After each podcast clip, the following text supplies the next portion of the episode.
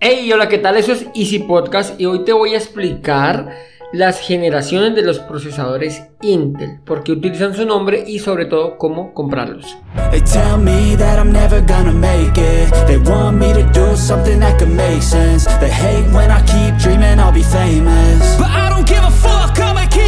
Bienvenidos a Easy Podcast, el podcast, el programa donde hablamos de marketing digital y tecnología en tu idioma. Quiero recordarte que en asisten.co tenemos desarrollo web, marketing digital y ahora cursos online con todo lo necesario, todo lo que necesitas para el marketing online para emprendedores. Esto lo encontrarás en huemon.com. Y sin más, comenzamos.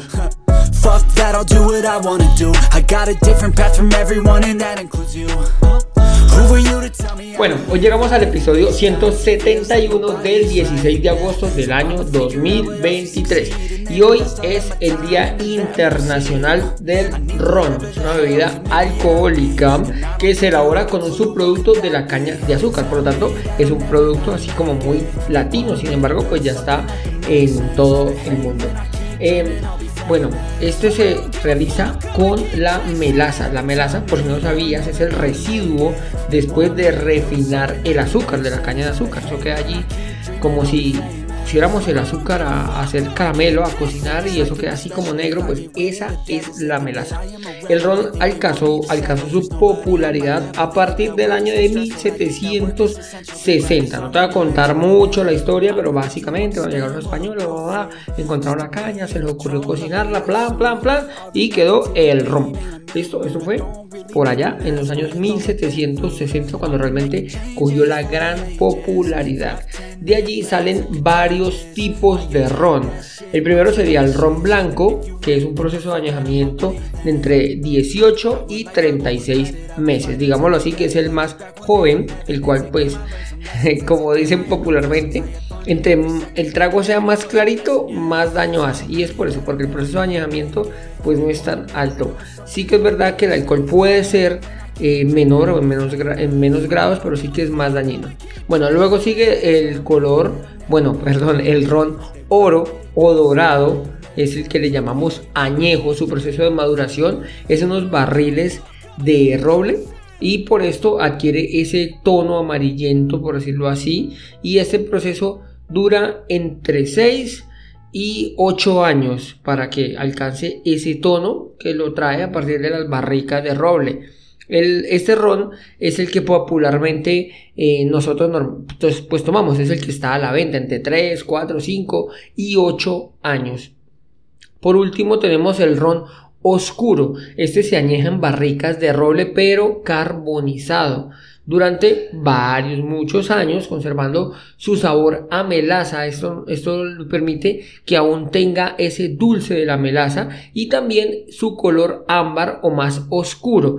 Y este es más utilizado para los postres. Así que ya sabes, cuando veas un ron, ya sabes el blanco, el dorado o el oro y por último el oscuro. Bueno, y ahora sí, como dijo el dermatólogo, al grano. Hoy te voy a explicar a raíz de una duda que le surge a un, amigo, un amigo que quería comprar un equipo y pues me dice, listo, no, no, hey, el procesador es un, es un Core i3, hasta allí vamos bien, ¿cierto? La gran mayoría. Ok, genial. Pero este era un equipo de segunda mano, entonces le digo, vale, vale. ¿Y qué generación es? ¿Y eso qué carajos es? Ah, ok. Entonces comienzo a explicarle.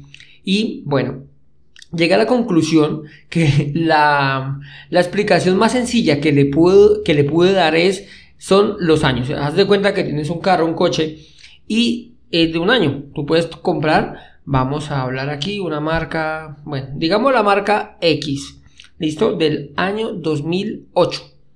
Y además, y ese, ese carro se llama, es de la marca X y se llama carro, carro, marca X, carro Tortuga, vamos a colocarle marca X, modelo Tortuga del año 2008.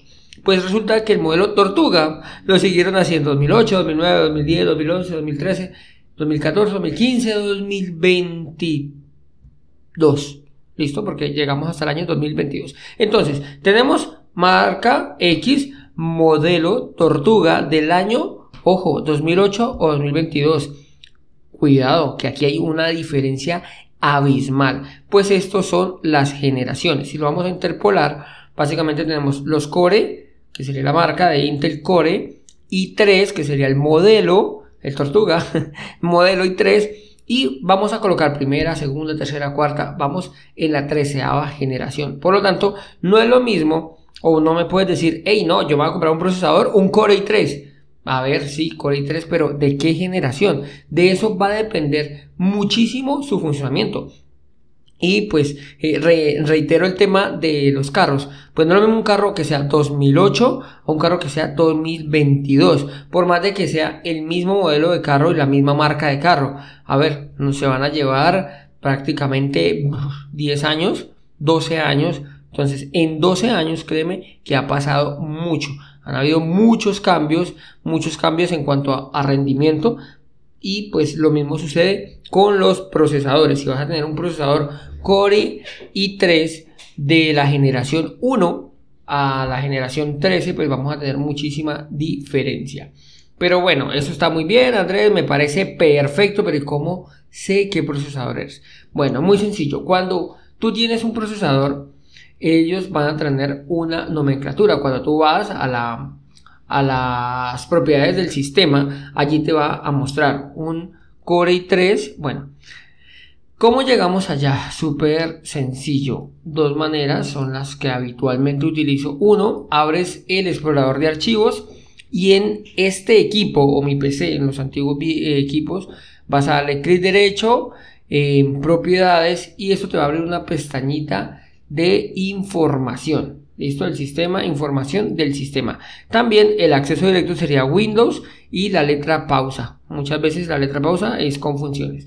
Eso te va a abrir. Y aquí te vamos a mostrar qué procesador. En mi caso, procesador Intel Core i5 8080M. Entonces, ¿esto qué significa? Que es este procesador mío de, la de octava generación. Es un equipo viejo. Bueno, viejo. Eh, no es de los más recientes, que es Core i12, Core i13. Entonces, tenemos que el segundo número después del Core i5 nos va a dar la generación del procesador. Entonces, Intel Core, todo lo van a, a compartir. El i3, i5, i7 e i9 sería el modelo y ya la generación sería, sería el siguiente número.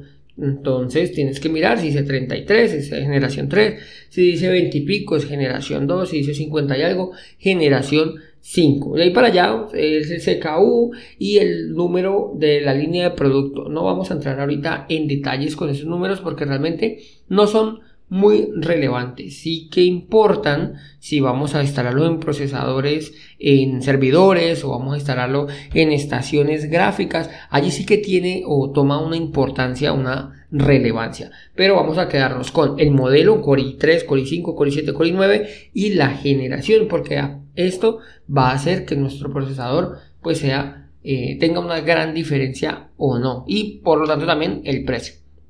Entonces, vamos aquí una vista rápida a la historia. La primera generación de los Core i, porque la letra i es la que importa. Intel Core ya existía y antes de eso estaban los Core Quad y los Core Duo o los Core 2 Duo. A partir del año 2008 adoptan la letra i y comienzan con la primera generación de los Core i 3, 4, 5, 6 eh, perdón, 7, Core i3, 5 y 7. Estos Core i5 arrancaron entre el año 2008 y 2011. A partir del año 2011 llega la segunda generación. Todos estos tienen nombre, pero bueno, no vamos a entrar aquí en detalles. Los de segunda generación se llamaban Sandy Bridge. Eh, mejoraron el rendimiento, mejoran un poquito el rendimiento, cambian el socket, bueno, van aumentando, van haciendo mm, ligeras mejoras. En el año 2012 entra la tercera generación que se llama e-Bridge. Esta generación, digámoslo así, no tuvo eh, mejoras significativas. Eh, sin embargo, empezaban a utilizar más núcleos. Esto hacía que el procesador pues, un poquito más. Luego llegan los de cuarta generación, que se llaman Haswell Esto fue en el año 2013.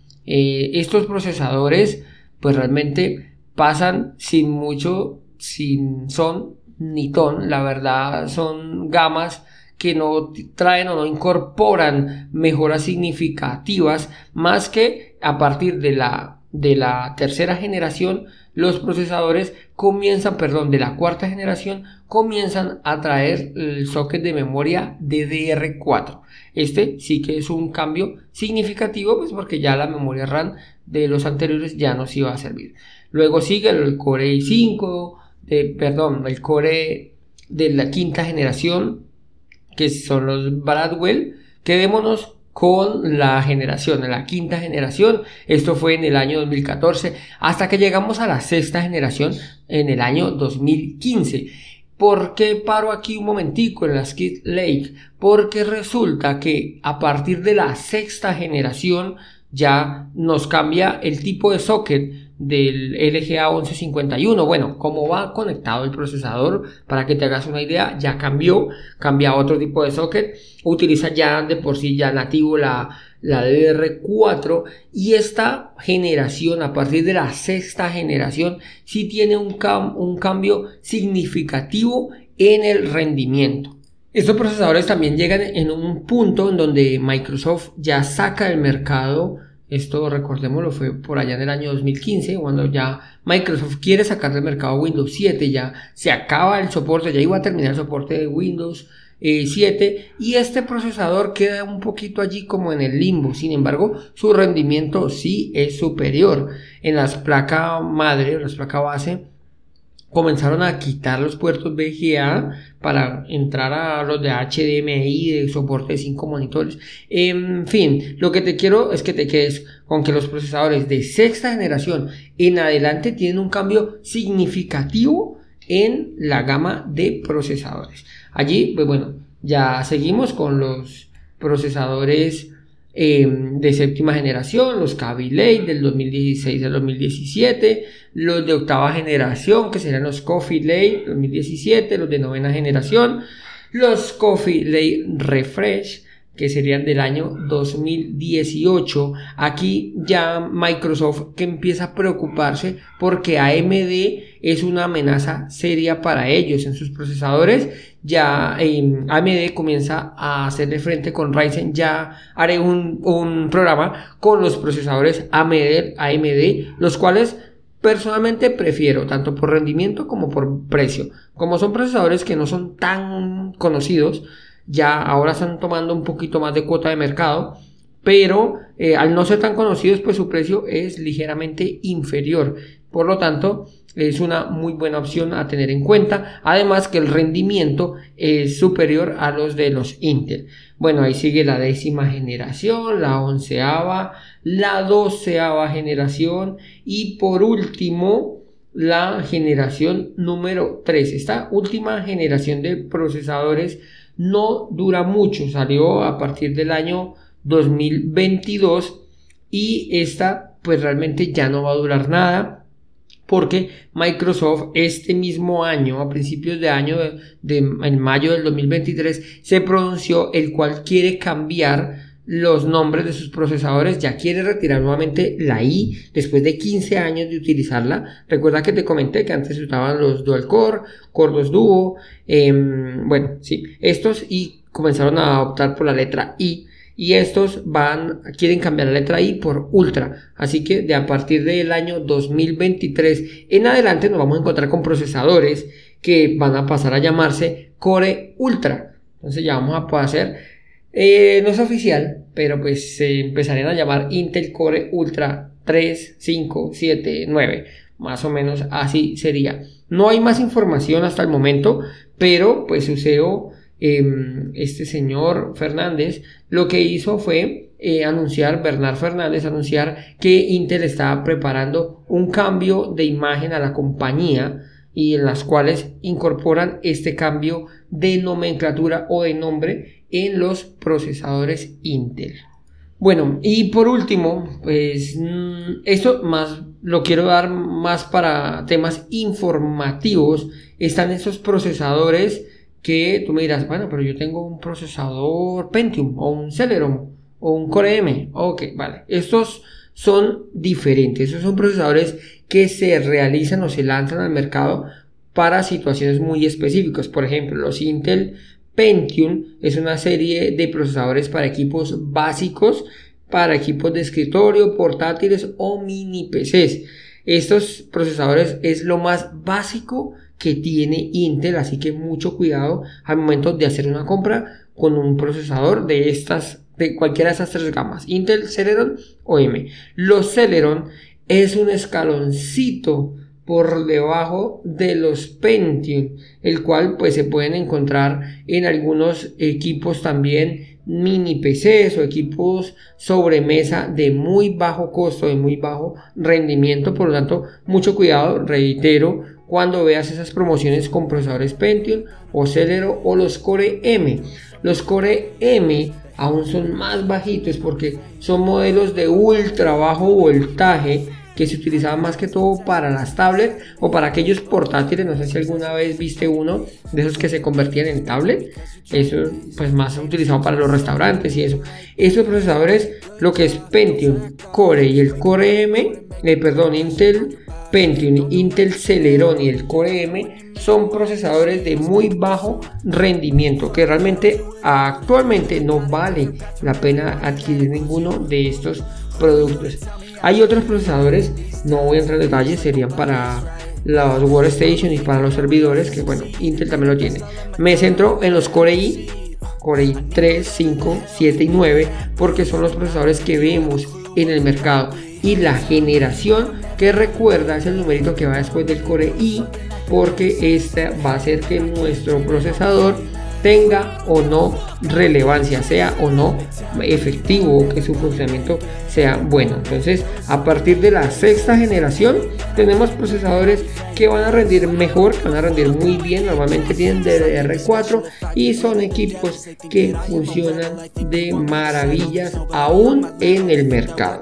Entonces, hasta aquí el episodio de hoy. Quería explicar esto a partir de una duda de un compañero que no sabía qué hacer, no sabía qué equipo comprar y, y bueno, una vez nos pusimos a verlo, le estaban vendiendo equipo Core i3, pero claro, un Core i3 de qué generación? De tercera generación, a un precio que en el mercado se puede conseguir uno de sexta, de séptima generación, que ahí sí que vale la pena adquirir el equipo. Así que bueno, hasta aquí, eh, aquí llegamos al final del programa. Antes de despedirme, quiero agradecerte y si te gustó, que no olvides en dejarme 5 estrellas en la plataforma que me estás escuchando. Recuerda, nos vemos el próximo viernes, en el cual tenemos He preparado una entrevista con Sara Panacea, es una experta en posicionamiento de marcas en YouTube que no tiene piernas. Así que nos vemos el próximo viernes. Chao, chao.